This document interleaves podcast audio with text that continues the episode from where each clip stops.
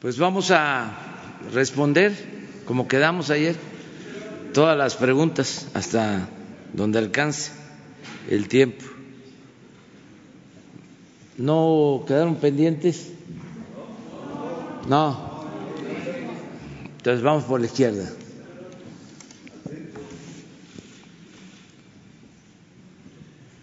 ¿Los dos? Muy buenos días, presidente. Eh, Gerardo Suárez, reportero en el Heraldo de México. Quiero preguntarle, las ciudadanas eh, y los usuarios del Seguro Popular están todavía eh, muy confundidos acerca de la creación del INSABI y nadie se les ha acercado a decirles que ya está en funcionamiento este instituto ni, ni qué va a pasar con el tratamiento de sus padecimientos. ¿Qué hará al respecto el Gobierno para aclarar esta situación? Y si me permite otra pregunta después. Sí, es muy buena la pregunta porque en efecto ya no existe el llamado Seguro Popular que para mi manera de ver las cosas y por la experiencia visitando centros de salud y hospitales. El seguro popular ni era seguro ni era popular.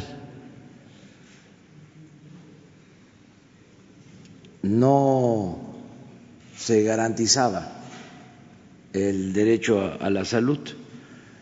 Ahora lo que se ha decidido es eh, que se pueda otorgar, proporcionar atención médica y medicamentos gratuitos a todos los mexicanos. Desde luego, hay dos servicios que se prestan desde el sector público, el que atiende a derechohabientes, el ISTE, el seguro, y este nuevo servicio que va eh, orientado a dar atención a quienes no cuentan con seguridad social, a la población abierta, que es la más pobre, la más necesitada. Estamos hablando de casi el 60% de los mexicanos que no tienen seguridad social. El propósito es que todo el que se enferme, que necesite atención médica y medicamentos, pueda ser atendido, se le garantice el derecho a la salud. Esto lo vamos a ir convirtiendo en realidad porque no se resuelve por decreto. Sí se creó el Instituto de la Salud para el Bienestar, pero el sistema de salud pública estaba en el abandono. Centros de salud, hospitales, sin medicamentos, sin materiales de curación, sin médicos sin especialistas, con muy mala infraestructura, sin equipos de rayos X, eh, abandonado por completo el sistema de salud. Entonces se transferían recursos para el llamado seguro popular a los estados y no se administraban bien, no en todos los casos para no generalizar y herir susceptibilidades, pero en algunos casos hasta se desviaban esos recursos, es decir, no se utilizaban para la atención médica y los medicamentos, sino con otros propósitos. Había muchísima corrupción en la compra de medicamentos aquí lo vimos, todavía estamos batallando con eso, porque tres, cuatro distribuidoras, ni siquiera laboratorios, vendían el 70% de todas las medicinas que compraba el gobierno. Estamos hablando de alrededor de 70 mil millones de pesos. Entonces, todo esto se ha ido atendiendo, hay resistencias porque existían estos monopolios, ha habido campañas para este hablar de desabasto, de falta de medicamentos. Eh, han este,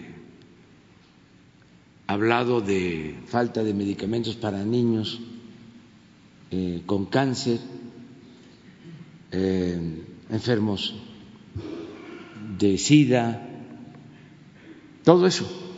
Bueno, tuvimos que comprar medicamentos en el extranjero. Estamos padeciendo de boicot de parte de los que manejaban este gran negocio. Entonces nosotros pensamos que si eh, se termina la corrupción, con el mismo dinero nos va a alcanzar para entregar todos los medicamentos,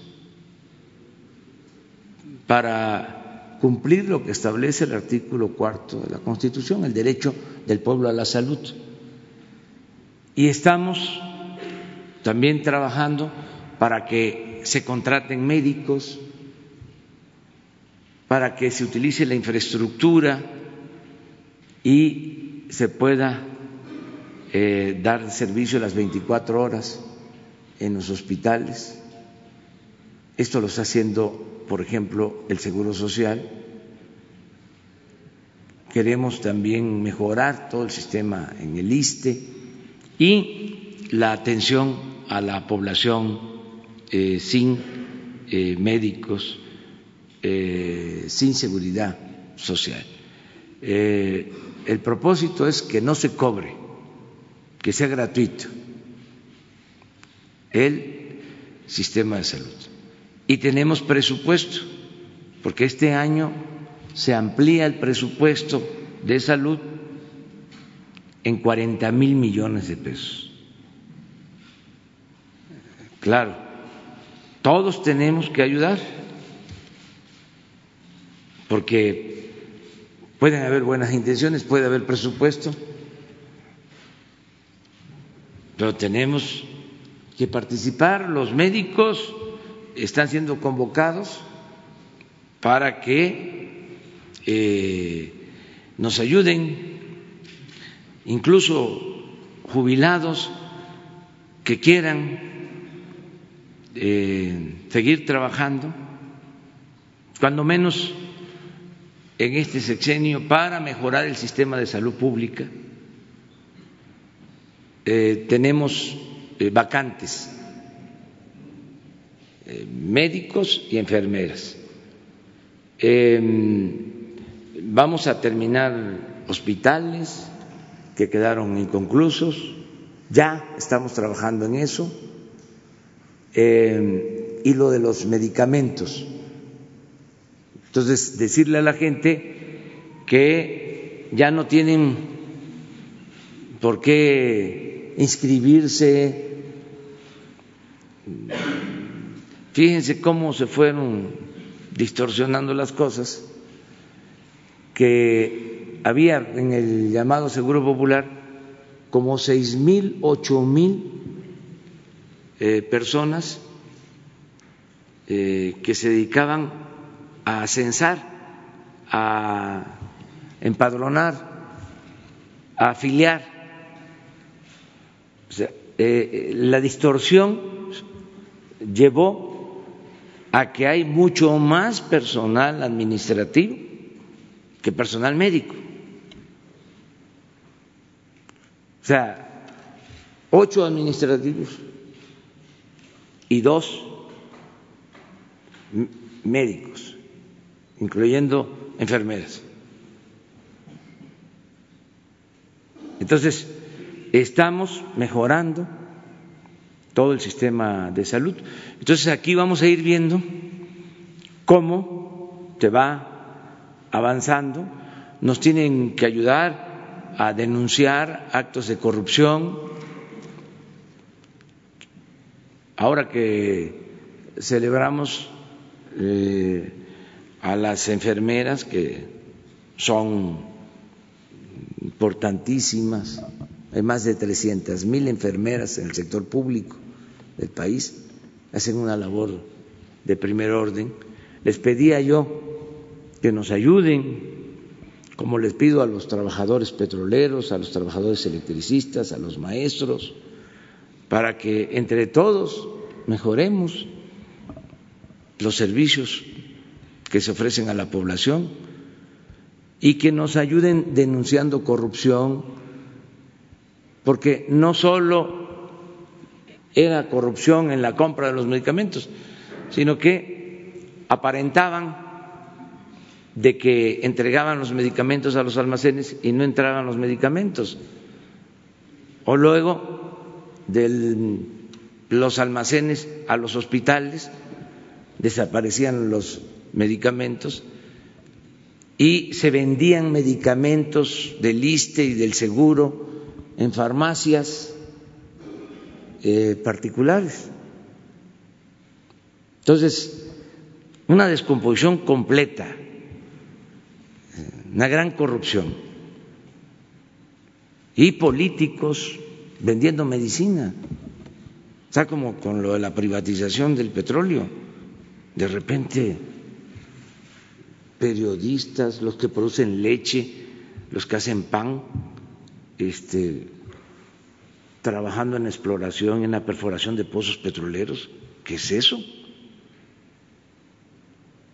Porque les dieron los contratos a todos para este, repartirse del pastel.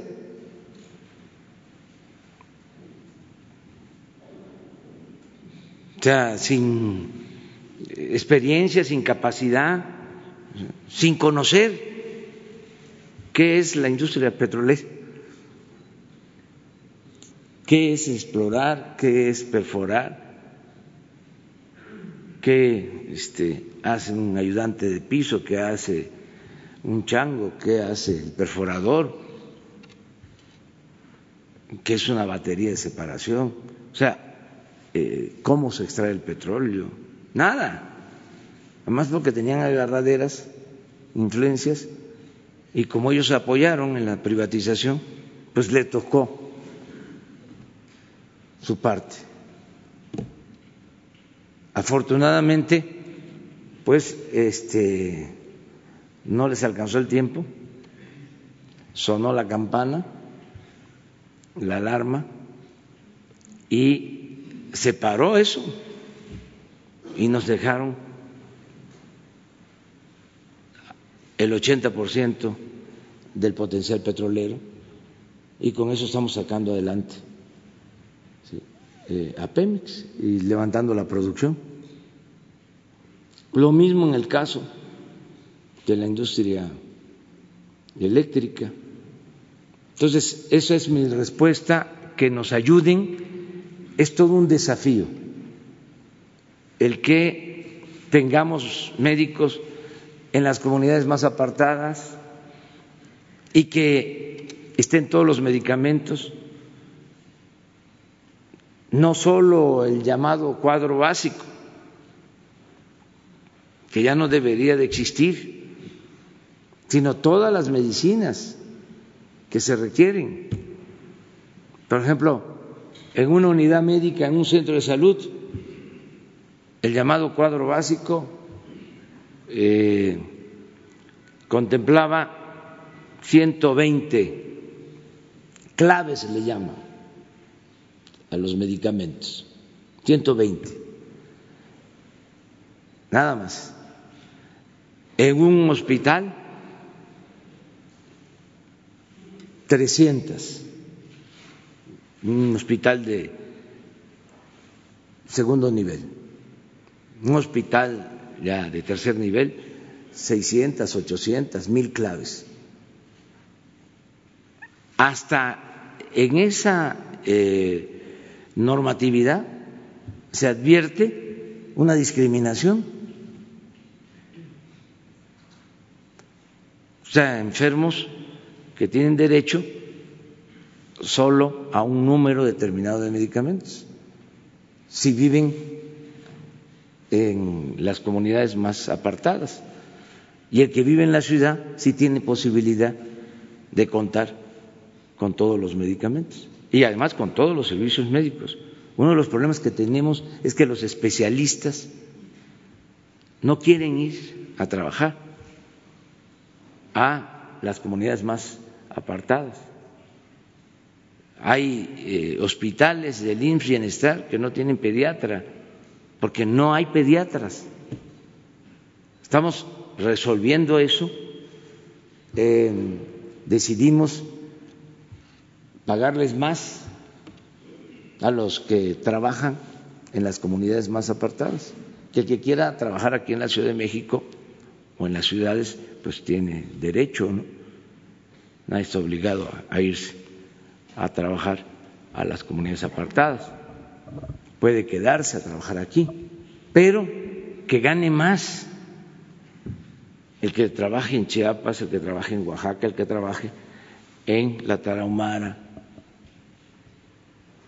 eso es lo que estamos haciendo. Entonces, hay eh, vacantes en el seguro, vacantes en el sistema de salud, eh, hay este, incluso competencia para poder conseguir a los especialistas. Hay gobiernos estatales que este, les ofrecen trabajo en, en condiciones, vamos a decir, adecuadas, pero cuesta,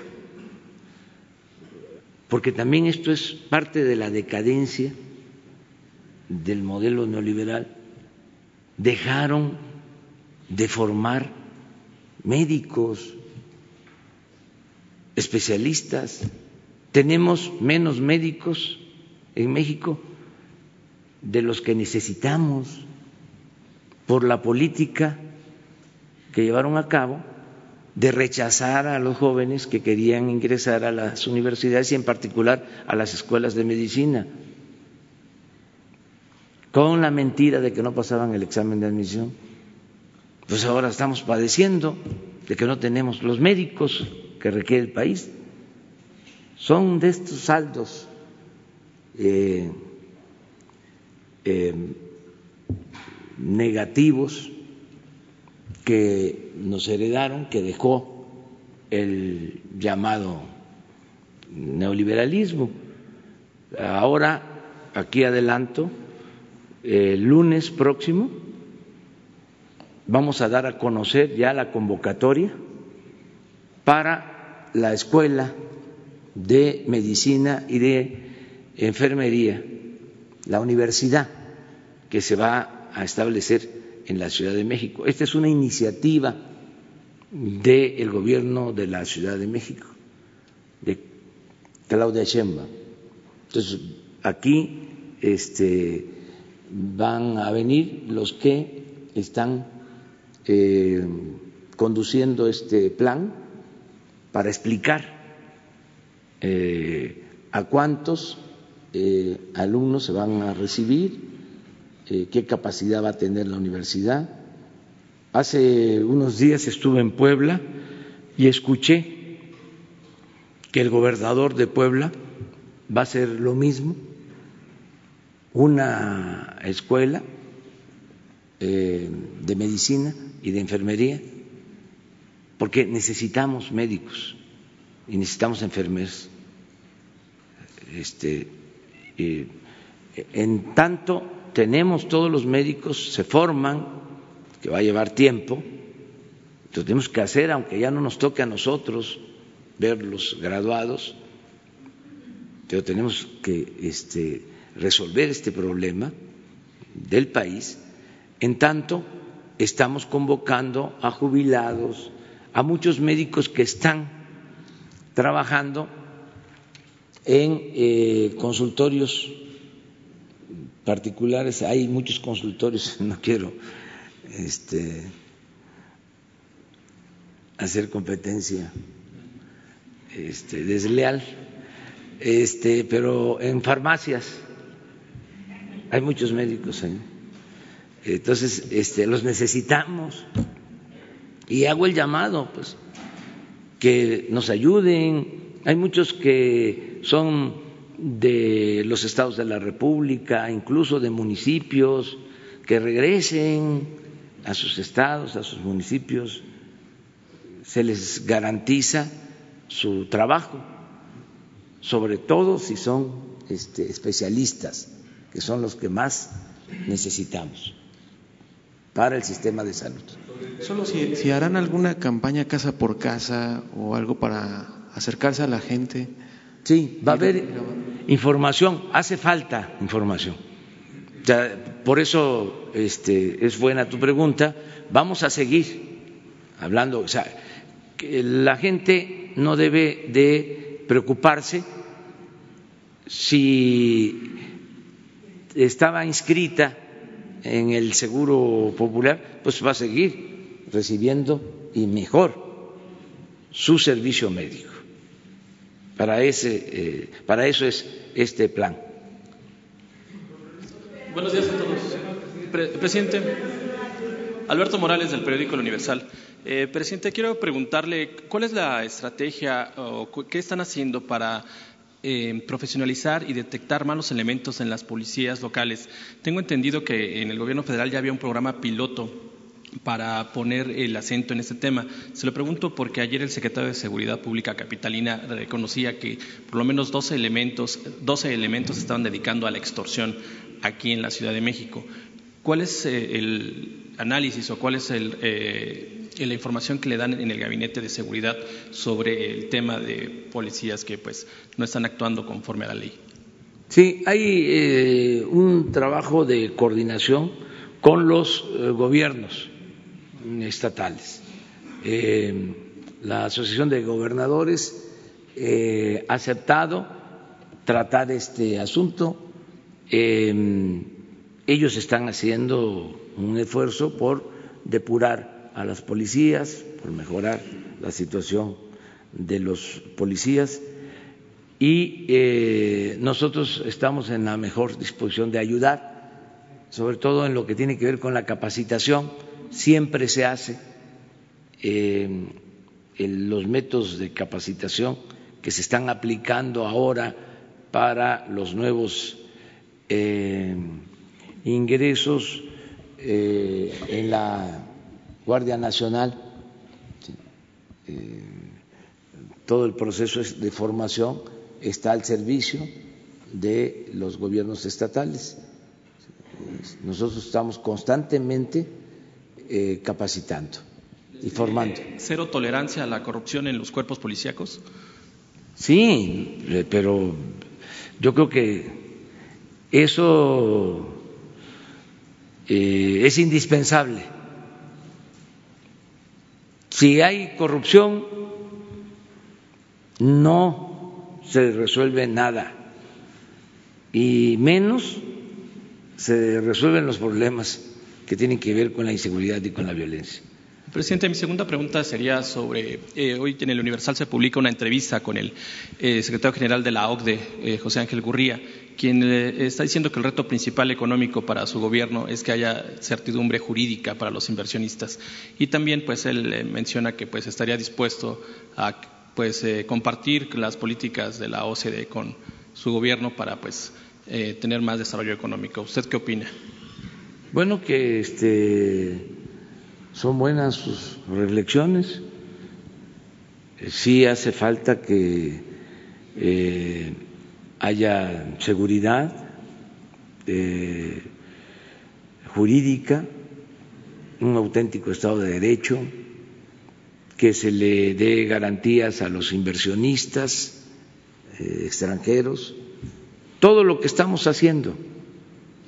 No ha habido ningún problema en ese sentido, por eso está llegando la inversión extranjera, más que nunca eh, al país, y esperamos que se incremente la inversión foránea, porque eh, ya está por aprobarse en el Pleno del Senado de Estados Unidos el tratado comercial. Ayer ya se aprobó en la Comisión de Finanzas del Senado de Estados Unidos 25 votos a favor, tres en contra.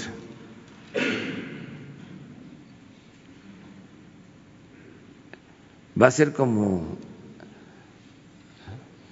era antes eh, aplanadora cuando pase este a votación. Yo espero que mañana o pasado en el pleno la mayoría de los senadores de Estados Unidos va a votar por el tratado. Entonces, esto nos ayuda mucho porque es seguridad, eh, es confianza. Ustedes eh, creo que han estado em, advirtiendo cómo se ha venido apreciando nuestra moneda, el peso, la confianza que hay. Está abajo de 19, ya lleva algún tiempo, es de las monedas que más se ha apreciado en el mundo con relación al dólar. Ahora que se solicitó deuda, no es que vaya a crecer la deuda, sino eh, se tienen que pagar vencimientos, el mantenimiento al servicio de la deuda. Entonces se convocó a bancos en una colocación que hizo la Secretaría de Hacienda y se lograron tasas de interés muy bajas como nunca, porque tienen los inversionistas eh, mucha confianza en México. No es para presumir, pues, pero, pobremente. Este, eh, porque no sé si esto lo, eh, lo sacaron en los medios. Sí salió. Este, eh, creo que menos de 4% la tasa. algo realmente este, excepcional, sí. Entonces, eh, yo le voy a pedir al secretario de Hacienda que les informe sobre esto, porque es una señal, es un indicador de confianza. Em, precisamente eh, se entrevistó eh, el licenciado Gurría con el secretario de Hacienda y el secretario de Hacienda este, platicó con él, incluso este, hay la eh, posibilidad de que nos encontremos cuando regrese, este, va a estar en México en estos días, pero yo tengo y él también, problemas de, de agenda, de ocupación, va a tardar todavía este, a cargo de la OCDE, año y medio de falta. Entonces quedamos que cuando regrese vamos a platicar con él.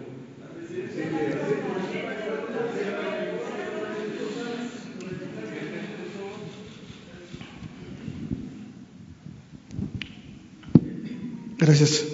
Buenos días, compañeros y compañeras de los medios. Buenos días, señor presidente. Eh, el día de ayer eh, se habló acerca del Sindicato Mexicano Electricistas. Eh, de hecho, usted este, afirmó que el SME lo destruyeron. Este año hay cambio de su secretario general, que es Martín Esparza, y se piensa reelegir. Lleva 15 años como secretario general y ya antes venía ocupando otras carteras, es decir, prácticamente nunca ha trabajado. Encima de eso, modificó los estatutos sindicales para que la duración en el cargo fuera por cinco años en lugar de dos, como estaba establecido desde los años 30 del siglo pasado. Simultáneamente a su cargo como secretario general, es miembro del Consejo de la Administración de la empresa transnacional Fénix, lo que lo convierte en el representante de los trabajadores y de la empresa al mismo tiempo. Es juez y parte, conflicto de intereses. Aún así quiere la elección ocupando ambos puestos. En junio del año pasado hubo elecciones para cambiar a la mitad del comité y hay una demanda por fraude electoral que no avanza el elefante reumático no camina. Sin embargo, en cuestión de días le dieron la toma de, nota tanto del proceso electoral como de la reforma de estatutos sindicales. Aquí no hubo elefante reumático, al contrario, un veloz correcaminos. Ahora en 2020, que habrá elecciones para elegir al secretario general, puede suceder lo mismo que les den su reconocimiento y las demandas estén nuevamente congeladas. ¿Por qué no se agiliza el proceso de la demanda? ¿Por qué se permite que un miembro representante de la empresa Fénix sea también el representante de los trabajadores de esa misma empresa? Si es cierto que este gobierno no protege a dirigentes, ¿por qué en cuestión de días le dan la toma de nota a la reforma de estatutos sociales y al comité y en seis meses no avanza la demanda de estos trabajadores? Esa sería mi primera pregunta, presidente. Sí, pues eh, vamos a pedirle a Luisa María, alcalde, y a la licenciada Olga Sánchez Cordero que nos ayuden en eh, este proceso de democratización en el ESME hay, como se sabe, eh, grupos, hay diferencias, pero yo creo que se puede conciliar con todos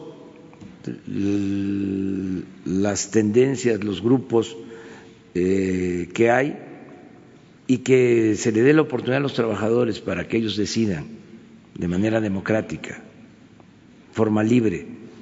Entonces le voy a pedir a Jesús para que platique con, contigo y que este, se haga la convocatoria a un diálogo a los representantes de todos los grupos a ver qué se puede lograr. Eh, yo pienso que este, se pueden llegar a acuerdos si hay esta voluntad de que sean los trabajadores los que de manera libre decidan sobre sus representantes. ¿Sí? Ok, muchas gracias. Y una segunda pregunta, presidente, con respecto pues a los misiles que mandó este de ayer Irán hacia bases militares en Estados Unidos. ¿Usted tiene algún alguna postura, algún mensaje que dar como líder también aquí en, América, es importante escuchar algún mensaje de parte de usted, ya que se sabe bien que es un gobierno de paz, humanista, y que sería importante escuchar algunas palabras de usted. Y ya más en, el aspecto, en la materia del país, En materia migratoria, ¿qué medidas están tomando para tener un mayor control de las fronteras mexicanas y específicamente en la parte norte colindante con Estados Unidos con respecto a este tema? Y si ha considerado reforzar la seguridad aquí en la Ciudad de México a la Embajada de Estados Unidos para evitar cualquier tipo de amenaza. Bueno, nosotros eh, queremos que se solucionen los conflictos mediante el diálogo y eh, de manera pacífica. Ayer que me reuní con los embajadores, los cónsules de México en el mundo, hablaba yo de eh, lo importante que es el texto del artículo 89 de la Constitución. Es eh, un eh, párrafo mm, extraordinario, es eh, un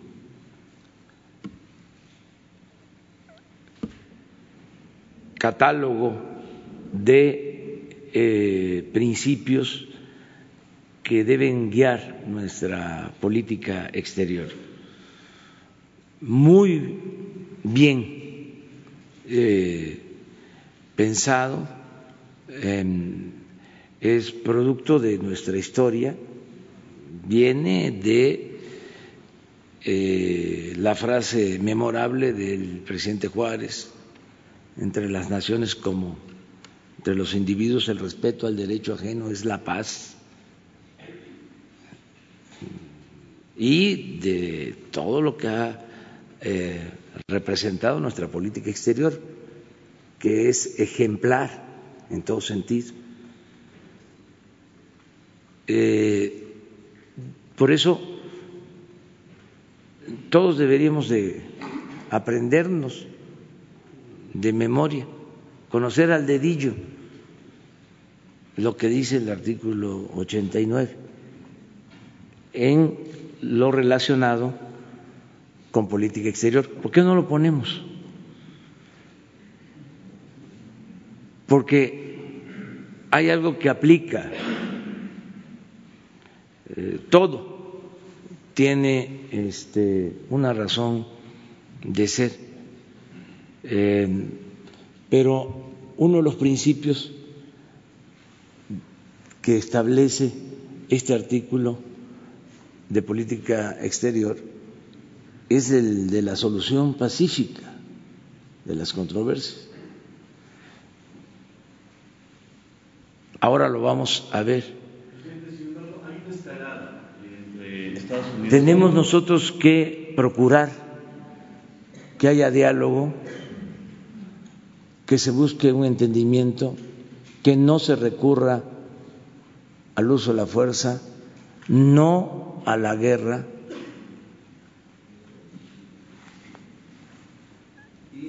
Y eh, esa es la postura de nuestro país. La definió ayer con mucha claridad la Secretaría de Relaciones Exteriores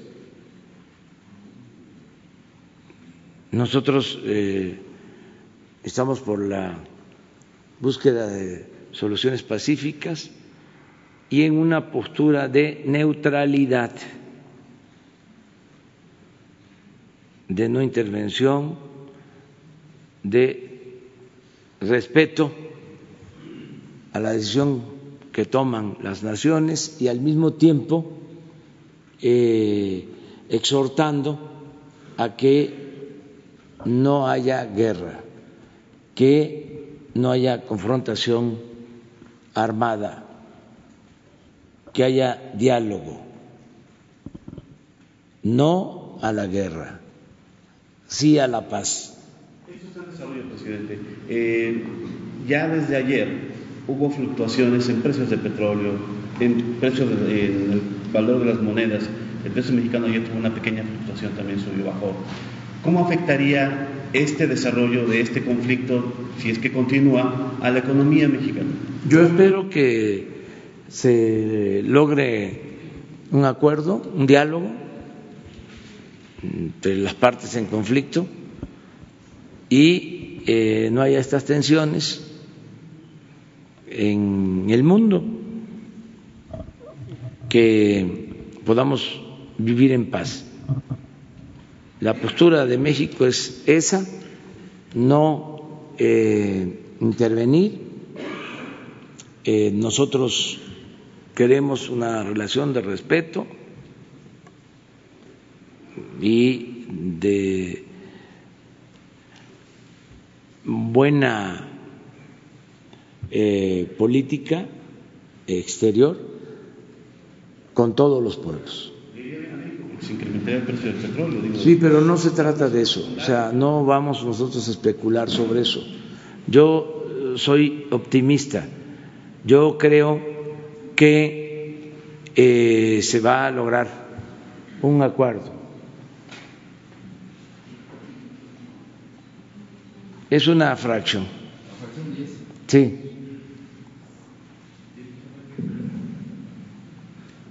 ¿Me prestas?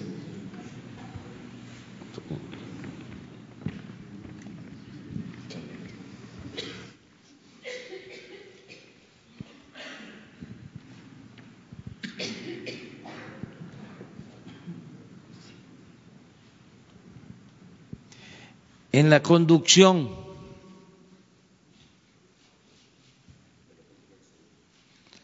de la política exterior, el titular del Poder Ejecutivo observará los siguientes principios normativos. Fíjense qué importante. Es la geometría del lenguaje, el poner las palabras donde deben de ir.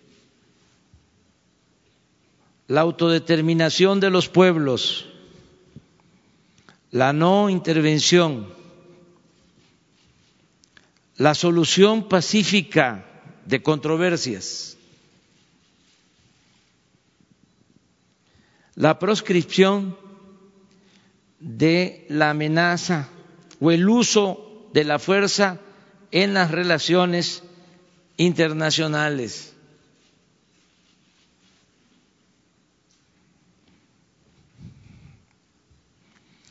la igualdad jurídica de los estados, la cooperación internacional para el desarrollo, el respeto, la protección y promoción de los derechos humanos y la lucha por la paz y la seguridad internacionales. Es un párrafo eh, claro, preciso, que tiene que ver con nuestra historia. Es breve y bueno, doblemente bueno. Eso es lo que puedo contestar. Nosotros vamos a pegarnos a esta política, vamos siempre a buscar la paz eh, y vamos a actuar de manera eh, responsable en este eh, conflicto o esta tensión que se ha generado por los enfrentamientos de Estados Unidos e Irán. Gracias. Eh, buenos días, Alberto Rodríguez de Noticias. En este contexto de la libre determinación de los pueblos, ¿por qué México está buscando un asiento en el Consejo de Seguridad de la ONU? Eh, de, tener este asiento va a tener que votar en un sentido o en otro sobre este tipo de conflictos. En caso de tener el asiento, ¿México va a abstenerse de votar? en caso de participar, porque además cuenta con el apoyo de más de 30 países de América Latina y del Caribe, eh, para que México forme parte del cuerpo de seguridad de la ONU. Eh, vamos a guiarnos por estos principios. Así se va este, a actuar. El doctor Juan Ramón de la Fuente, que es nuestro representante en la ONU, sería quien nos va a representar en este organismo. En el caso de que México sea este, eh, considerado para ocupar esta posición, esta silla, este espacio. Una segunda pregunta que ya sobre ese tema. Eh, usted se comprometió a que el aeropuerto de Santa Lucía esté listo el 21 de marzo de 2022. Eh, para esta fecha no va, no va a haber un sistema de transporte público masivo que conecte Santa Lucía con el resto de la ciudad. el, el, proyecto del tren suburbano, la ampliación desde Lechería hasta Santa Lucía estará lista en 2023 o 2024, de acuerdo con las proyecciones. ¿Qué otra opción habría? No, van a haber opciones. Eh, ¿Sabe, cuál es y tiene las fechas de inauguración? Igual. No, pues no se puede este, inaugurar el aeropuerto si está aislado. O sea, va a haber eh, un sistema de comunicación. Eh, ¿Por qué eh, no pedimos que nos informen los ingenieros cómo están este, resolviendo lo del acceso al aeropuerto? Van a haber varias opciones, sí, pero incluso en el tiempo también. O sea, lo queda como un pendiente para informarles.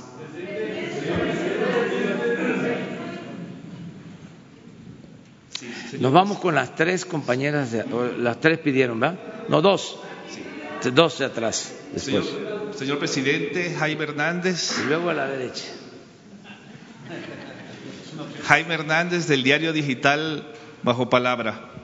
Señor presidente, usted ha reiterado que todos los servicios de salud deben de ser gratuitos, pero no ha dicho que solo serán gratuitos los servicios básicos de primer y segundo nivel, pero no así los servicios de alta especialidad. Esto lo aclaró ayer la Secretaría de Salud que afirma que se seguirán cobrando cuotas de recuperación para los servicios de alta especialidad. ¿Cuál es su opinión al respecto? ¿Son o no son gratuitos todos los servicios como usted se ha comprometido? Y también, si le fuera posible, dar su opinión sobre el reconocimiento que le hizo ayer la Organización Panamericana de la Salud sobre la creación del INSABE.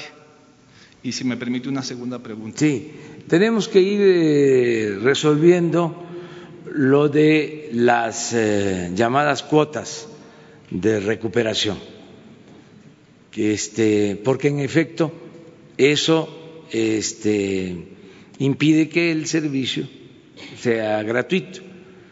Esto se da mucho en eh, hospitales de eh, especialidades, eh, pero se va a llegar a un acuerdo. Porque hay mucha gente que se está quejando realmente. Toda la gente.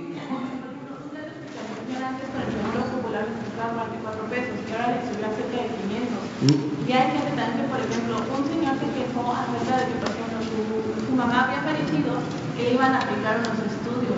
Sin embargo, como no es alcanza una señora a, pues, a los estudios, no le quieren tampoco entregar el, cadáver. Entonces, ¿por qué también cómo se les va a apoyar a la gente? Todo el apoyo. Pero es que eso que tú, tú estás planteando, este debe de ser atendido de inmediato pues este, todos los servidores públicos tenemos que atender a la gente y no tienen que pagar ni por la atención médica ni por los medicamentos. Y hay resistencias, porque también los que manejaban las cuotas, eh, a veces, y no todos, hacían mal uso de esos recursos. O sea, estaba podrido el sistema de salud pública. Entonces, como se están llevando a cabo estos cambios, hay resistencias. Yo he constatado de que en algunos hospitales del ISTE le dicen eh, a pacientes, no hay medicamentos por la austeridad, hay una política porque tenían eh, establecido un negocio, había lucro. Entonces estamos limpiando de corrupción. Entonces por eso pido el apoyo de la gente. Si esos casos se dan, de inmediato se atienden. Imagínense este, que se muera una persona y que no se permita que salga el cuerpo ¿sí? si no paga. O sea, el que hizo eso actuó de manera ilegal, no solo en forma inhumana, de manera inmoral, sino también ilegal. Pero van a seguir dándose estos casos y van a seguir este, señalándose en los medios,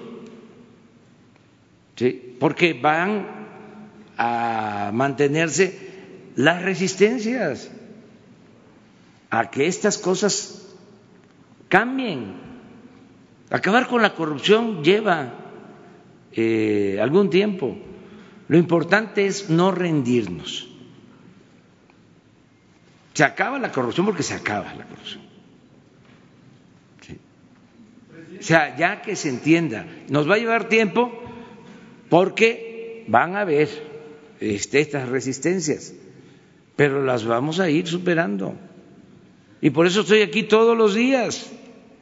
Y si ustedes me traen, además les pido a ustedes y a la gente, a todos los ciudadanos, que me traigan los nombres y en dónde es que subieron la cuota de 70 a 500 pesos. A ver, ¿dónde? ¿Quién lo hizo? O sea, sí, Hospital General de México, pero eso es una abstracción. O sea, necesitamos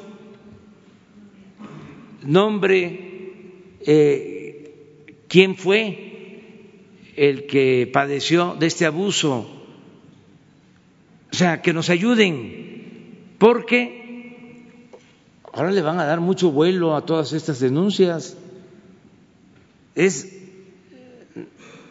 natural, no quieren que eh, se terminen con estas eh, lacras. Entonces necesitamos todos ayudar. Pero ¿qué hacemos? ¿Regresamos al Seguro Popular? ¿Volvemos a entregar el dinero y que todo quede igual y que no haya medicinas y que unos cuantos se roben el dinero de las medicinas? No, nos va a costar.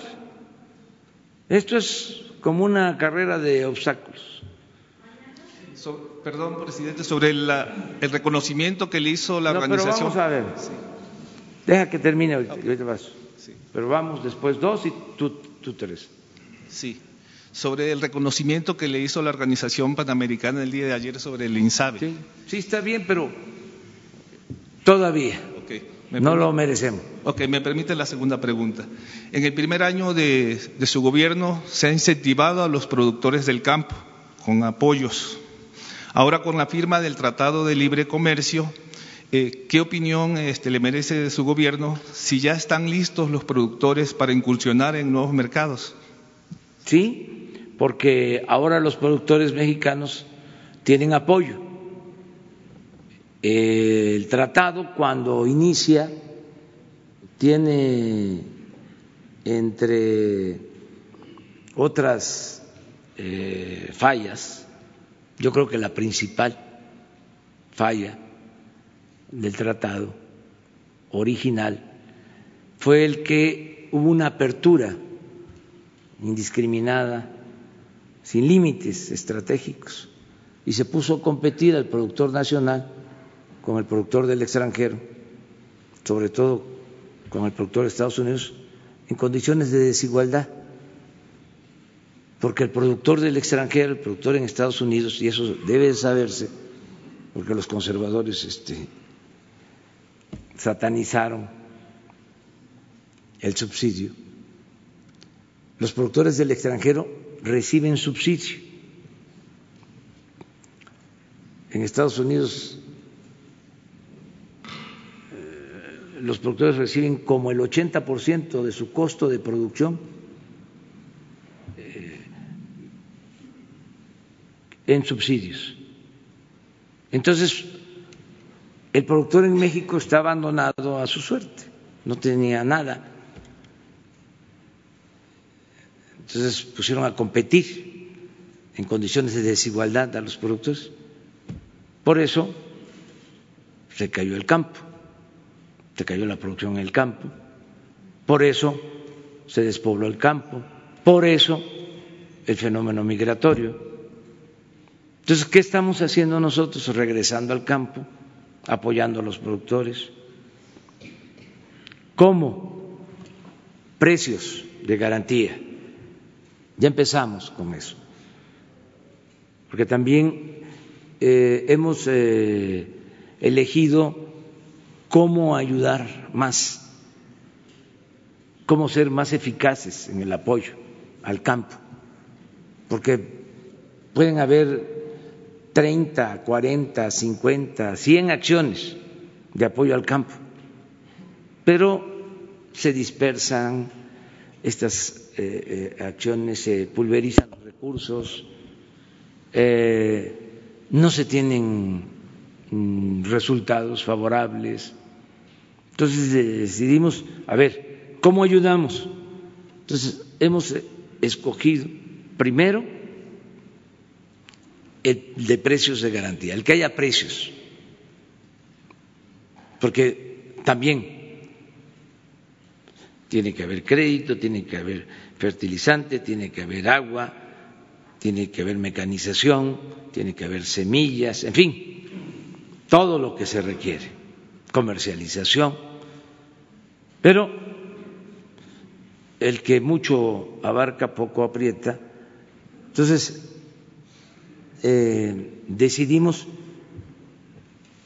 apoyar con precio de garantía en maíz, en frijol, en arroz, en trigo, en leche, en básicos. Así comenzamos. Entonces, eh, ya no se va a comprar o no va a vender el productor a tres mil pesos la tonelada de maíz, como les pagaban, sino eh, casi seis mil pesos, cinco mil seiscientos pesos la tonelada de maíz. Esto es importante. Y lo mismo en el caso del frijol, en el caso del arroz, y en el caso de la leche y el trigo harinero. Bueno, eso es algo importante. Lo otro que vamos a hacer, este, que lo informo, es que vamos a entregar los fertilizantes a los productores pequeños.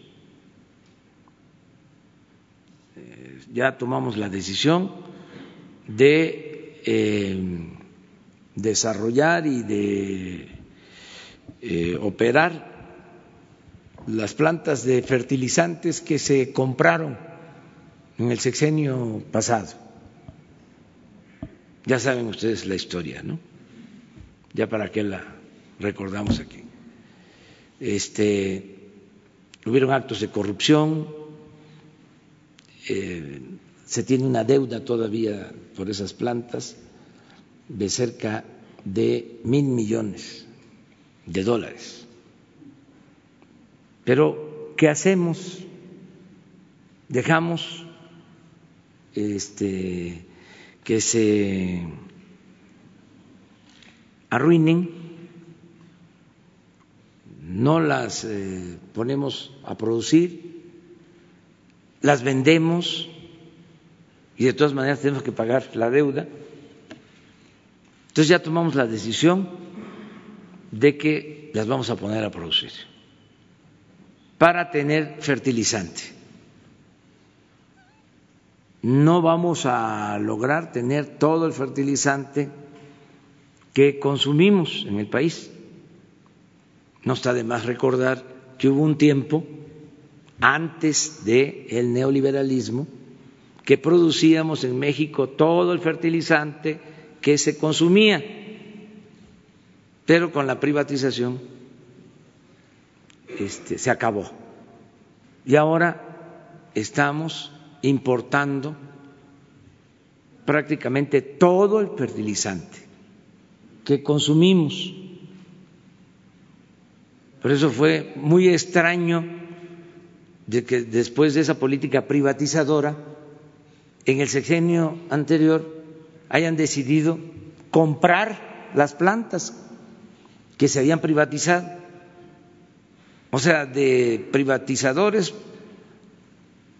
eh, regresaron a estatistas por los negocios. Todo esto que ya sabemos que pasó. Bueno, ya tomamos la decisión de echarlas a andar, todas estas plantas, y vamos a tener fertilizante muy barato, mucho, muy barato, para los productores pequeños, de básicos, que sí les vamos a garantizar en el caso de Guerrero ya se entregó el año pasado el fertilizante gratuito. Este año lo mismo.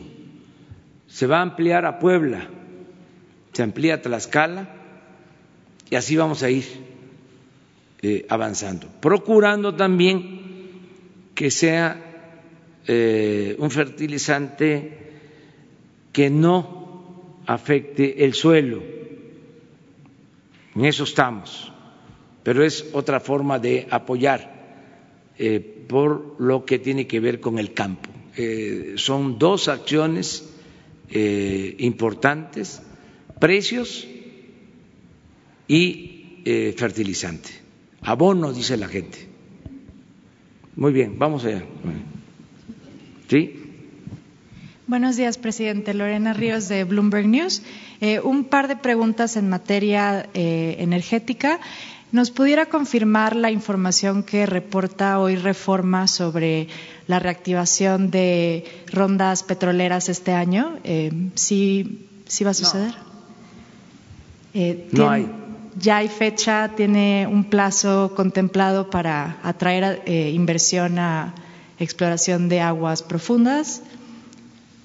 No, no está contemplado.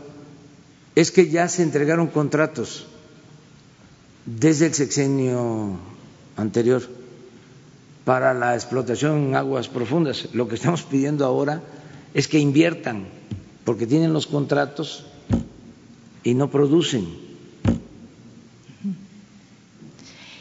Entonces, ¿cómo les vamos a dar nuevos contratos si no están invirtiendo? Debe de quedar muy claro. Se aprobó la reforma energética se les entregaron 110 contratos a empresas particulares, nacionales y extranjeras, para explotación del petróleo en tierra, en aguas someras y en aguas profundas. Bueno, de esos 10, 110 contratos que llevan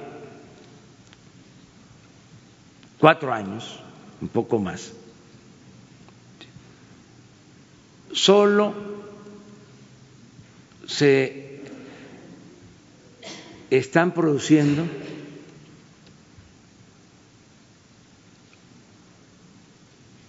alrededor de diez mil barriles de un millón setecientos treinta y cinco mil barriles que se extrayeron ayer. De un millón setecientos treinta y cinco mil barriles que se extrayeron ayer, solo diez mil son eh, extraídos por las empresas que recibieron los contratos. Fue un rotundo fracaso la llamada reforma energética. Si no intervenimos con Pemex, eh, se hubiese desplomado, desplomado por completo la producción en Pemex, hubiese fracasado por completo la empresa y estaríamos metidos en una situación gravísima en lo económico y en lo financiero.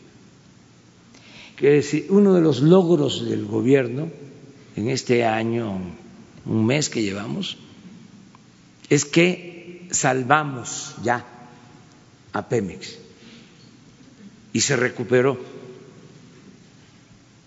la producción petrolera.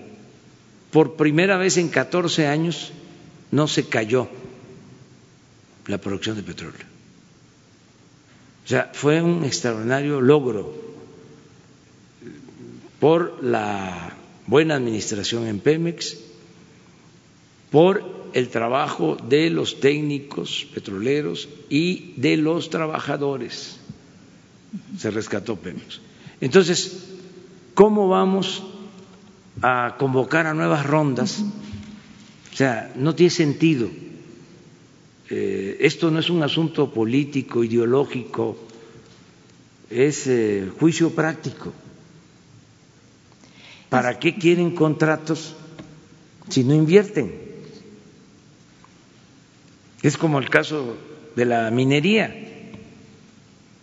Se llegaron a entregar 90 millones de hectáreas en concesión para la explotación minera. ¿Cuándo se termina de explotar una superficie tan grande que representa el 40% del territorio nacional.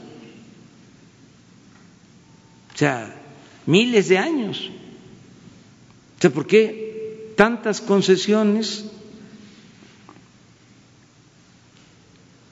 Eh, era un poco lo que pasaba en el siglo 19 o sucedió durante toda la colonia, lo de las tierras de mano muerta,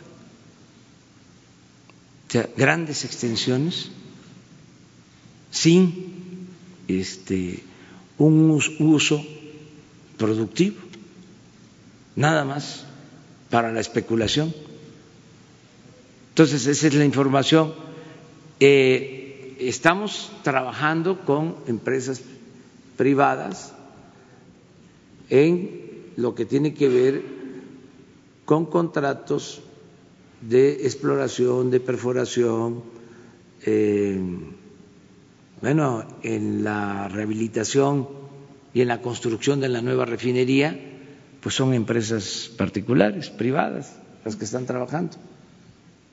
Pero eh, la entrega de bloques, como se hizo, las rondas para que particulares extraigan el petróleo, no dio resultado. O sea, no funcionó. Engañaron diciendo de que si se entregaban estos contratos iba a llegar la inversión extranjera a raudales, iba a aumentar la producción Nada. Ahora me dicen que para el 2024 van a aumentar la producción en 200 mil barriles con estos contratos. Pues ojalá. Pero no nos vamos a tener a eso, porque si nos hubiésemos eh, confiado, a esas declaraciones declaraban los altos funcionarios del sector energético de que íbamos a estar produciendo tres millones de barriles diarios por la reforma energética. Y todavía no he escuchado a nadie de los eh, apoyadores de esa reforma que ofrezca una disculpa ¿eh? A los aplaudidores, a los que, este, bravo, esto sí es modernidad. Ahora sí, México se pone eh, a la altura del mundo. Este, no hay autocrítica. Es como si nada hubiese pasado. Es cosa de revisarle sus columnas, digo con todo respeto. Este, ¿Qué escribían? ¿Qué decían de la reforma energética? Era la panacea. ¿Y qué está pasando actualmente? ¿A qué le echan la culpa? Si, por ejemplo, nosotros no hemos cancelado un contrato, hay hasta elementos para hacerlo, porque si no invierten, están incumpliendo con las condiciones de los contratos. Pero no nos metimos en eso, no nos vamos a meter. Y, presidente, también pedirle si podría confirmar eh, que la CFE tiene intenciones de cortar eh, descuentos que les, le ofrece a, empresas este, de energía empresas privadas de energía renovable, eh, como lo expresó en un, en un, documento que le mandó a la CRE, e incluso este, eliminar contratos que ya tienen con, empresas privadas de energía renovable. No, no se van a eliminar contratos, se van a revisar algunos contratos porque eh, hay subsidios que se les entregan a las empresas particulares. Se engañó durante mucho tiempo a la gente diciéndoles que el subsidio que se daba en energía eléctrica era para el consumidor y no, el subsidio mayor es a las empresas particulares. Y esto no sucede en ninguna parte del mundo. Aparte de que se les compra la energía, se les da un subsidio. Por ejemplo, no pagan nada por la transmisión de la energía que producen. Eso corre a cargo de la Comisión Federal de Electricidad. Entonces, no vamos a hacer nada arbitrario. Estamos revisando todo esto que fue muy eh, dañino para el interés general, para el interés público. Queremos nosotros competencia, libre mercado. Eh, no eh, estas condiciones eh, de privilegio. A pesar de que pudiera afectar al sector de energía renovable. Es que no va a afectar eh, porque este, nosotros vamos a impulsar mucho mm, la generación de eh, energía eléctrica con recursos renovables. Por ejemplo, ¿sí? vamos a eh, rehabilitar todas las hidroeléctricas y esa es la energía renovable más limpia y más barata. Eh, lo único que se va a hacer ahí es modernizar el sistema de las hidroeléctricas, el sistema de generación de energía, sobre todo eh, eh, con turbinas de mm, mejor capacidad. Cuando se construyeron estas hidroeléctricas eh, no se tenía la tecnología que ahora se tiene en el mundo Entonces, eh, se puede generar más energía eh, con la misma agua eh, en las mismas hidroeléctricas y es energía limpia, este, renovable. Y va a haber todo un plan para eso. Y nos estamos poniendo de acuerdo con el sector privado. Les informo que vamos a presentar un plan de inversión conjunta, inversión pública privada, eh, del sector energético, que incluye Pemex y que incluye la Comisión Federal de Electricidad. O sea, y se va a definir en qué campos se puede invertir. ¿Cuándo sería esta? Yo creo que eh, a más tardar eh, a mediados de febrero. Ya se está trabajando en los proyectos. Y ya por último, última pregunta. Eh, en, el caso de este, del gasoducto Tuxpan-Tula, en, caso de que la empresa TC Energía se oponga al, desvío del gasoducto, ¿qué medidas contemplaría tomar el, el, gobierno? ¿Y tiene contemplado el gobierno desviar otros gasoductos? Gracias. Pues este, en este caso, se va a convencer de que se busque otro trazo. Todavía no trabajan este, en el trazo original porque la gente no lo permite. Y en este caso la gente tiene razón. Por lo general siempre el pueblo tiene la razón. A veces se molestan mis adversarios, dicen que hablo del pueblo bueno. De lo que no tengo duda es de que el pueblo es sabio, de que el pueblo sabe lo que conviene y lo que no conviene. Y a veces sabe más que nosotros.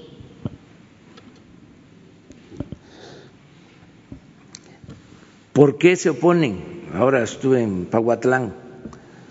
Porque estos señores que dieron las concesiones en el gobierno anterior y la empresa también, no les importó pasar el trazo por lugares sagrados para la gente, por un cerro que es sagrado. Entonces es una falta de respeto, una insensibilidad. Eh, ¿Cómo se va a permitir eso? Pero también el contrato, que estaba hecho a modo, porque yo no sé este, si había frontera entre empresas y autoridades, yo creo que no, pasaba lo que sucedía con la delincuencia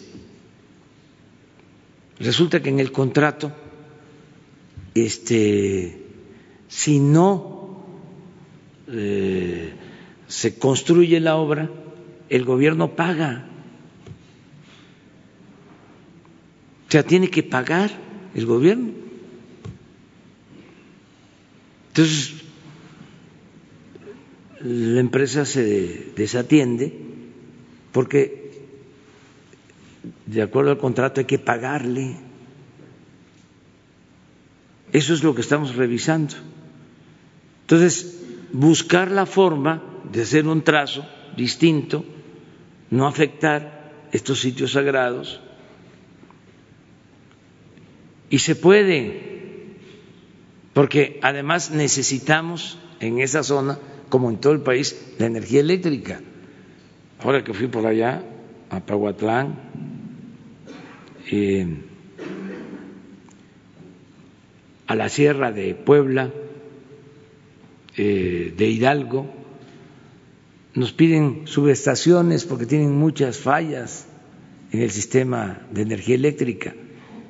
Y es por eso, porque nos faltan eh, plantas para la generación de energía y para tener esas plantas se requiere el gas para producir la energía eléctrica.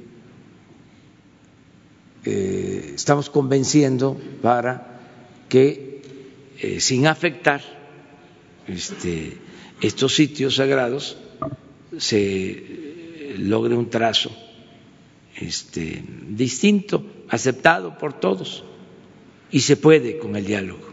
¿Cuántos gasoductos más deben de ser desviados bajo este mismo? No, el caso este, que tenemos eh, más eh, emproblemado es eh, ese gasoducto. En los otros no hay problema. Ya el gasoducto, por ejemplo, del Golfo, pues ya este, está por funcionar. Ahí ya estaba hecho el gasoducto. Ahí es también este, una paradoja. Fue el gasoducto que se construyó cuando se decía que se iba a administrar la abundancia y que íbamos a vender gas a Estados Unidos. Y se hizo cactus. Y se hizo ese gasoducto, cactus, este, eh, Tamaulipas cactus, Reynosa. Ahora, ese gasoducto que este, estaba para llevar el gas va a ser utilizado para traer el gas. Entonces, este, es otra eh, estrellita más ¿no? para los que manejaron el sector energético. Presidente, y, el, costo de, la cobertura petrolera que, eh, que acaba de pues, comprar Hacienda para proteger el precio del petróleo eh, no se hizo público. Esta es la primera vez en muchos años que eso ocurre. ¿Nos pudiera proporcionar eh, el precio? ¿Cuánto costó la cobertura petrolera? Le pedimos al secretario de Hacienda ¿sí? que les informe. Y que se aproveche para informar también sobre la deuda porque este, leí algo como se pusieron este, al mercado eh, estos bonos eh, de inmediato este, salieron a decir de que estábamos endeudando ¿no? al país, no que no iban a haber deuda y no, no es deuda, es la reestructuración de la misma deuda que traemos pero si terminamos el año, ¿se acuerdan que quedamos, que lo íbamos a ver? Terminamos el año este, sin aumentar la deuda. Terminamos eh, este año. Este, con cero punto uno abajo del PIB de lo que fue el 2018 muy poquito, pero no este bajó un poquito. Estamos hablando de que este debe de significar pues como unos dos mil o tres mil millones menos en términos cuantitativos. Presidente, buenos días. Lidia Arista, reportera de Grupo Expansión. Quisiera preguntarle sobre el Banco del Bienestar. Yo sé que nos explicó sobre esto el lunes, sin embargo, han quedado muchísimas dudas respecto a de dónde van a salir los recursos. Usted mencionaba que son de un ahorro. En este sentido, ¿de qué secretaría específicamente saldrían estos recursos? ¿Ya están etiquetados para este año? Y luego, en la construcción de estas eh, unidades, eh, no son muchas tres por día, va a alcanzar el tiempo, no es arriesgado comprometerse a construir más o menos 100 al mes, ya lo decía usted. Esa sería la primera pregunta, por favor. Sí, este, es todo un reto, es un desafío, pero es una necesidad. Este, es lo mismo. Si no hubiese intervenido el sector público, el Estado, los tecnócratas eh, quisieran que desapareciera el Estado, que se diluyera el Estado, que todo quedara al mercado. Esa era la concepción neoliberal. entre otros criterios.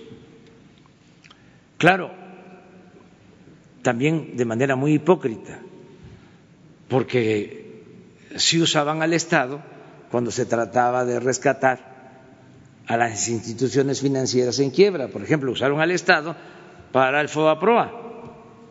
Eso sí. Pero el Estado no podía cumplir su responsabilidad social. No estaba para eso. Incluso se violaba la Constitución. El artículo 25 de la Constitución establece que el Estado debe promover el desarrollo. Pero todo eso estaba empolvado, se había dejado de lado. Si no es por el Estado, si no es por la Comisión Federal de Electricidad, no se hubiesen electrificado los pueblos de México, porque las empresas particulares iban a buscar electrificar las ciudades, no iban a llevar las líneas eh, de electricidad a los pueblos. Tenemos el 97% del territorio electrificado por la Comisión Federal de Electricidad, por el Estado. El otro ejemplo, contrario, se les dejó a los particulares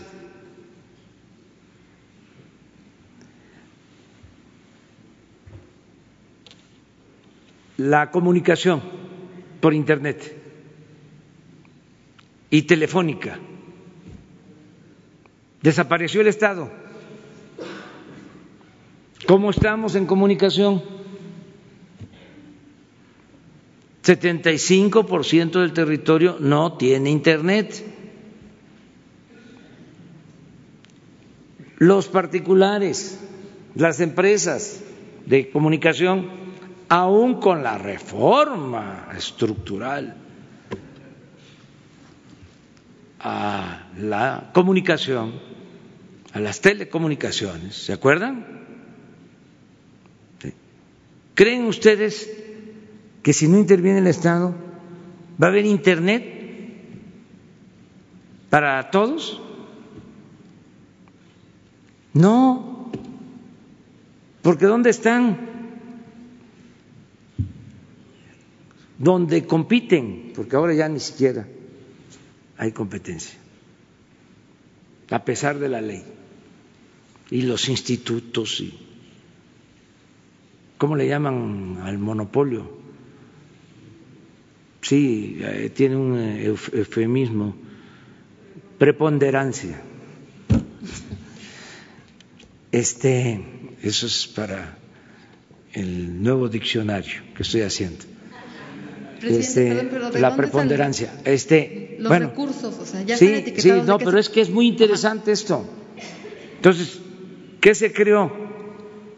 ¿Sí? Ya una empresa de Internet para todos. Nos va a significar una inversión de 10 mil millones de pesos. Es una empresa filial a la Comisión Federal de Electricidad que va a utilizar toda la infraestructura que tiene la Comisión Federal de Electricidad, todos los cables, la fibra óptica, y vamos a garantizar que haya Internet en todo el territorio y telefonía celular en todo el territorio. O sea, ¿por qué? Porque el Internet es fundamental. Esa es una gran revolución eh, en las comunicaciones, eh, en la información. Entonces, lo tercero, los bancos. Se acabaron los bancos estatales. No quedaron ninguno. Dejaron uno, Bansefin, un banquito que saben que tenía este rentado el servicio de cómputo rentaba el servicio del cómputo. Bueno, los que nos están viendo, nos están escuchando, yo creo que nunca habían escuchado este, hablar de Bansefin. O sea, estoy seguro que más de la mitad no sabía. Eh, había escuchado este nombre, Bansefin. todo era banca privada. El resultado, no hay lo que llaman ahora también para el diccionario, inclusión financiera. No hay servicios bancarios. ¿Dónde hay servicios bancarios? Solo en las ciudades. Hay más de mil municipios que no tienen una sucursal bancaria. Entonces nosotros estamos dispersando recursos para apoyar a la gente y no tenemos cómo hacerlo. Se tiene que entregar el recurso en efectivo o la gente tiene que ir a sucursales que están a dos, tres horas. Entonces ya también he leído cuestionamientos de que para qué nos metemos nosotros hacer estas sucursales. Son necesarias. Si no acercamos esos servicios a las comunidades, a la gente, este, no vamos eh, a impulsar el desarrollo del país. Son cosas importantes el que eh, existan estos sistemas de cobros automatizados con tarjetas y que exista el sistema de Internet, la comunicación, eso es básico. Eh, eh, en los dos aspectos, México es de los países más atrasados del mundo. Entonces no tiene por qué estar reclamando si vamos a construir estas sucursales. Además, si la banca privada quiere eh, hacer sus sucursales, tienen todo el derecho de ir a los pueblos y poner ahí sus sucursales, pero como no lo van a hacer,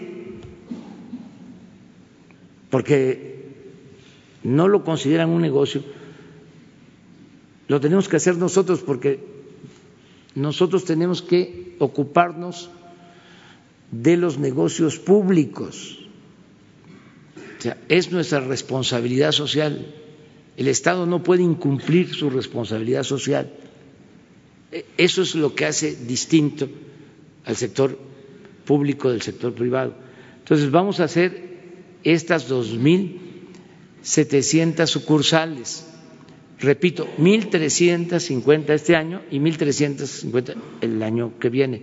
¿De dónde sale el dinero? Son eh, mil millones de pesos para los dos años, cinco mil que ya tenemos para este año y cinco mil para el próximo. Una vez que estén funcionando las dos mil setecientas, el gasto de operación anual va a ser de seis mil millones de pesos. Pero como nosotros dispersamos solo en programas de bienestar trescientos mil millones, con un porcentaje por el pago de comisión de la dispersión de esos 300 mil millones, el banco es autosuficiente, no requiere subsidio. Eh, así es que se va a eh, mantener este banco y va a tener eh, sucursales en todos los pueblos grandes eh, y se va a acercar este servicio a la gente. ¿De dónde salió el dinero? Son ahorros. Es la Secretaría de Hacienda. ¿La Secretaría de Hacienda? Sí. Ya están etiquetados para este año. Ya está, se los transfirió al Banco de Bienestar y el Banco de Bienestar, esos cinco mil millones, mediante un convenio, se los va a entregar a la Secretaría de la Defensa, porque ingenieros militares van a construir, ya están construyendo. Yo les voy a invitar dentro de dos meses, cuando mucho tres, a inaugurar las primeras.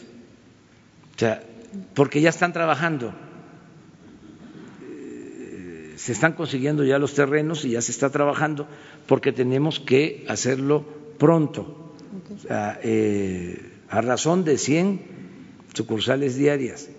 Mensuales. Perdón, mensuales, sí. Okay. El desarrollo, que las tienditas funcionan así para no tener que no este, consideramos que eso sea, este, ya se analizó. Esa era otra alternativa. Este, sí, y vimos que no, que hacen falta estas instituciones. Okay. Ahora. ¿Mande? ¿Hay diferencia con el Banco de México para aplicar la normatividad respecto a las sucursales? Ah, sí, eh, tenemos, no. Vamos a este hablar con los eh, del Banco de México, respetando la autonomía del Banco de México. Los tenemos que sensibilizar, porque, con todo respeto, para ellos esto es un anacronismo, o sea, es, puede ser hasta un sacrilegio, pues, eh, eh, porque sus concepciones son otras. Pero nosotros llegamos aquí después de que le planteamos a la gente que iba a cambiar la política económica neoliberal. Entonces son cambios que se están llevando a cabo. Entonces no tiene por qué haber obstáculos como el Banco de México nos va a impedir que tengamos una sucursal para dispersar recursos en favor de la gente. ¿En qué, en qué se perjudica? ¿O a quién se le perjudica? Si va a ser un asunto de preponderancia. Este, Oye, presidente, una segunda pregunta, por favor. Ayer se informaba sobre. Es muy interesante todo esto porque son los cambios que se están dando. Hay algunos que lo más que alcanzan a decir es, ¿ya vieron? ¿Sí? No que no iba a haber populismo. Ahí está el populismo. Ese es el populismo. Ahora sí, perdón, presidente. Una segunda pregunta. Ayer se informaba que la Unidad de Inteligencia Financiera eh, tenía una o presentó una denuncia ante la Fiscalía General de la República contra Edgar Elías Azar por lavado de dinero. ¿Qué información tiene al respecto, por favor? No tengo información. No, no, no, no me informó nada. No tengo ningún reporte de Santiago Nieto sobre este asunto. Okay. Y por último, por favor, solo una precisión. Eh, ¿el INSABI cobrará cuotas de recuperación como se hacía con el Seguro Popular o aquí está prohibido? ¿No va a haber ningún cobro? No, no, es atención médica y medicamentos gratuitos. Al 100%. Sí. Y si en todo en todo el país, en, todas en todo el país. En todos los hospitales. Sí, sí, sí, sí, sí, sí. Ahí hay que claro, no, no, no, tiene que hacerse una labor, ¿sí? y ustedes me van a ayudar, y me va a ayudar la gente, ¿sí? todos. Miren, eh, los populistas de Dinamarca y de Noruega este, garantizan el derecho a la salud y la salud eh, en Dinamarca es gratuita. Está en lo que ellos conocen como estado de bienestar. Hay protección al ciudadano desde que nace hasta que muere. Eso es el estado de bienestar. Entonces nosotros lo que queremos es crear un sistema de salud pública de primera y gratuito, porque la salud como la educación, por eso no nos entendemos, o sea, la salud y la educación no son privilegios, son derechos. Si yo estoy enfermo, ¿cómo no me van a curar? Nada más porque no tengo para pagar no me van a atender y me voy a morir. Es muy injusto eso. Es un derecho humano fundamental. Imagínense, ya una vez lo planteé, a mí me dio un infarto, tuve la suerte de que estaba a diez minutos de un hospital. Y me salvaron por eso.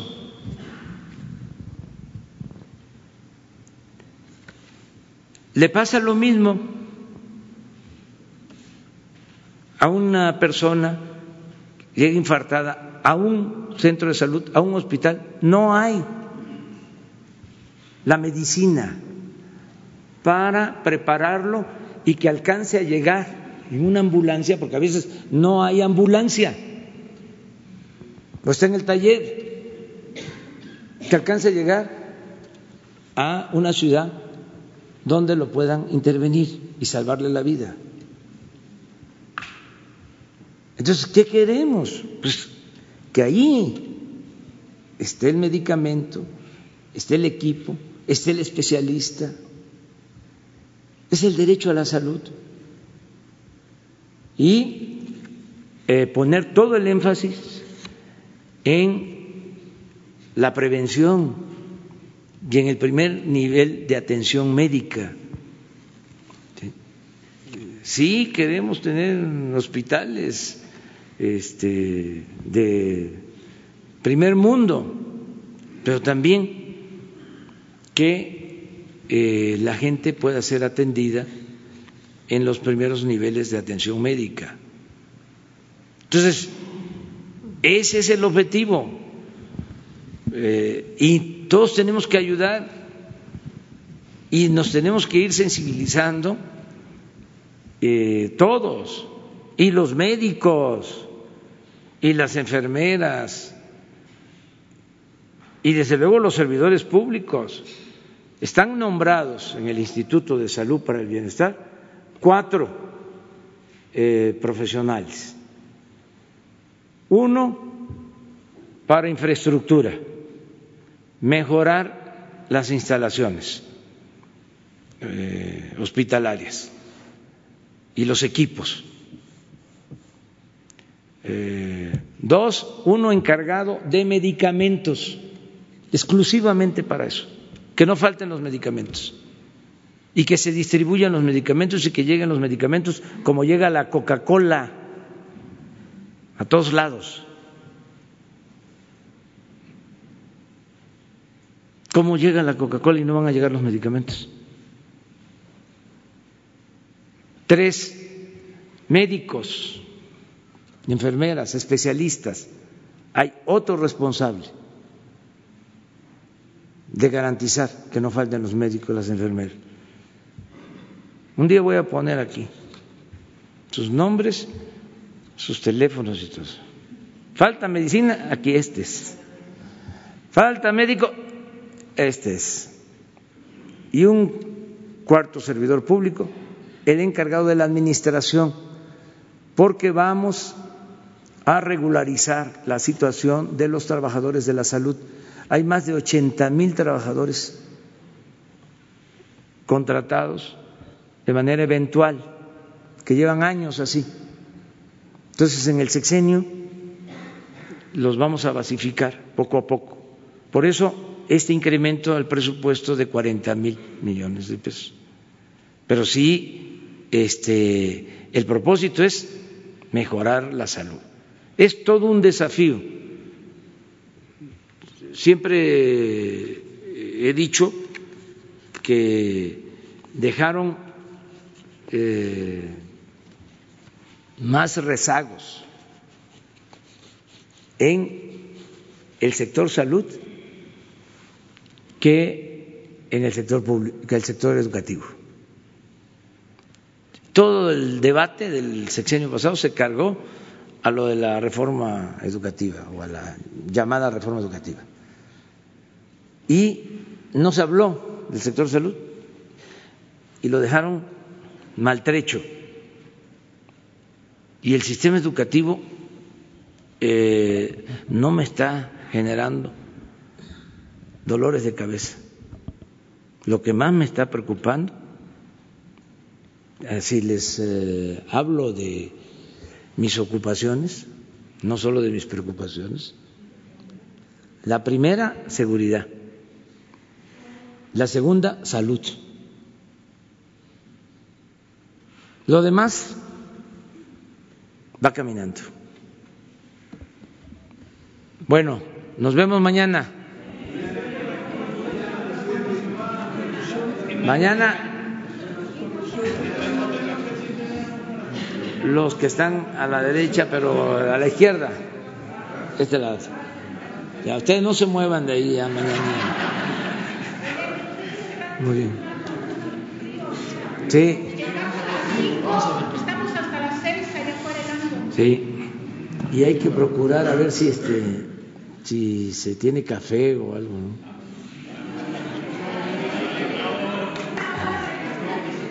Este, café con pan. ¿Sí hay? Bueno, nos vemos mañana.